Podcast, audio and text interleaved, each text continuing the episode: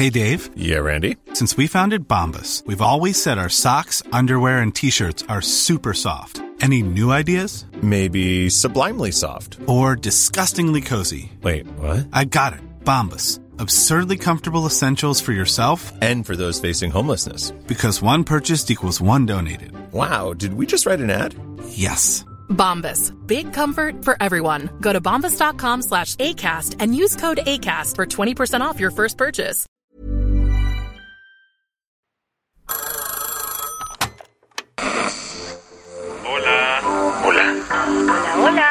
¿Estás ahí? ¿Quieres saber lo que está pasando en tu país y en el mundo en pocos minutos? Te lo cuento. Te lo cuento. Te lo cuento. Hoy es jueves 19 de enero de 2023 y estas son las principales noticias del día. Te lo cuento. Un helicóptero se estrelló cerca de Kiev, provocando la muerte de al menos 14 personas, entre ellas el ministro del Interior de Ucrania. Llevamos casi un año de guerra en Ucrania y durante estos meses hemos visto imágenes y noticias durísimas. A esa larga lista se suma la de este miércoles. Y es que un helicóptero en el que viajaba el ministro de Interior de Ucrania, Denis Monastirsky, junto con otros importantes funcionarios, se estrelló en la región de Kiev.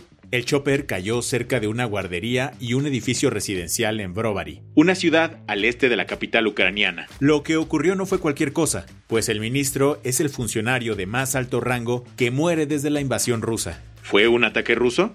Como tal, no ha habido mención inmediata sobre si el accidente fue sin querer, pues no se han reportado enfrentamientos en Kiev, pero varios testimonios en Brovary apuntan a que no tuvo que ver con la guerra. El accidente se dio en un momento oscuro en la guerra, pues el sábado pasado un ataque ruso contra un edificio residencial en Nirpo dejó al menos 45 civiles muertos. A través de un mensaje en video para el Foro Económico Mundial de Davos, el presidente Zelensky se puso de pie y pidió un minuto de silencio por las víctimas del accidente.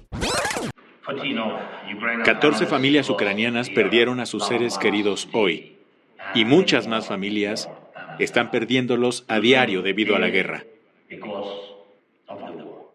La primera dama de Ucrania, Olena Zelenska, también tomó el micrófono en Davos y, con los ojos llorosos, pidió que la comunidad internacional hiciera más para ayudar a su país.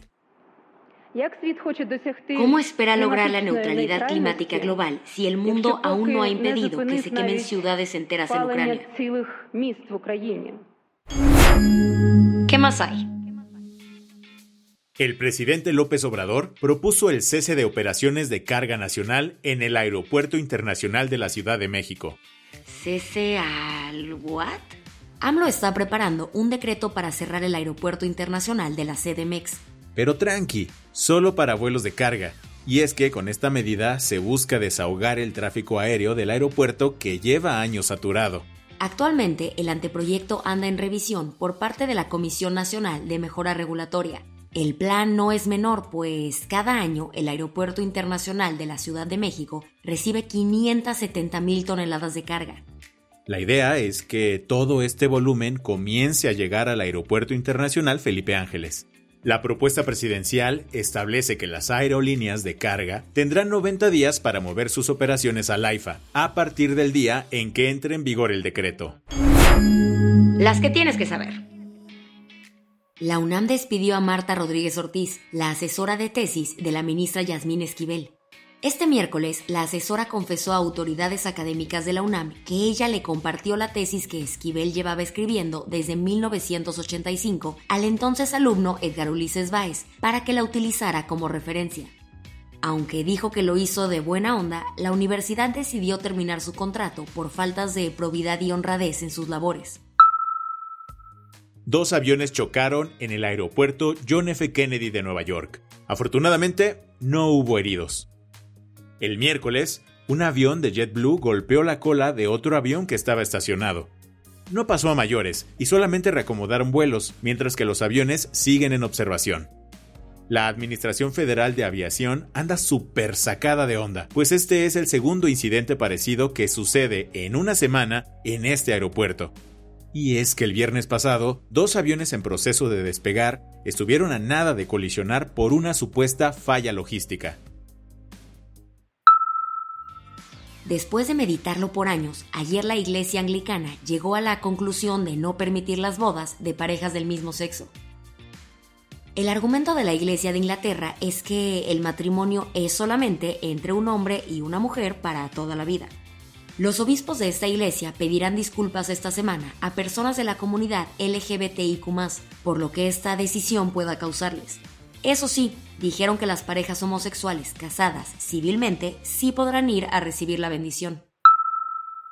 El Australian Open tendrá un campeón distinto al del año pasado. Y es que Rafita Nadal quedó eliminado en la segunda ronda después de un aparente problema en la cadera.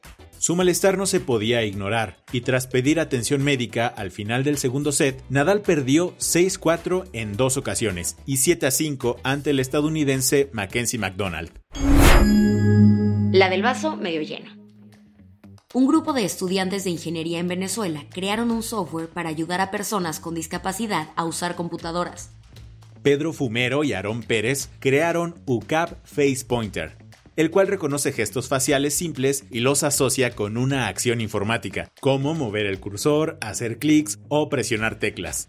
Gracias a este proyecto, el team ganó el tercer lugar en el Concurso Nacional de Trabajos Especiales de Grado, organizado por la Sociedad Venezolana de Computación.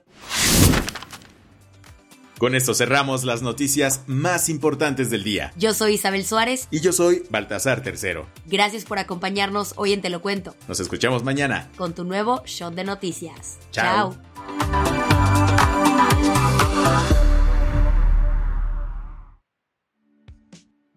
Este noticiero es una colaboración entre Te lo cuento y Dudas Media. El guion de este episodio estuvo a cargo de Aisha Al-Yanabi y Ana Ceseña. La dirección de contenido es de Sebastián Erdmenger. Francis Peña es la directora creativa y el diseño de sonido está a cargo de Alfredo Cruz. Si quieres estar al día, nos encuentras como arroba Te lo cuento en Instagram, TikTok, Snapchat y Twitter.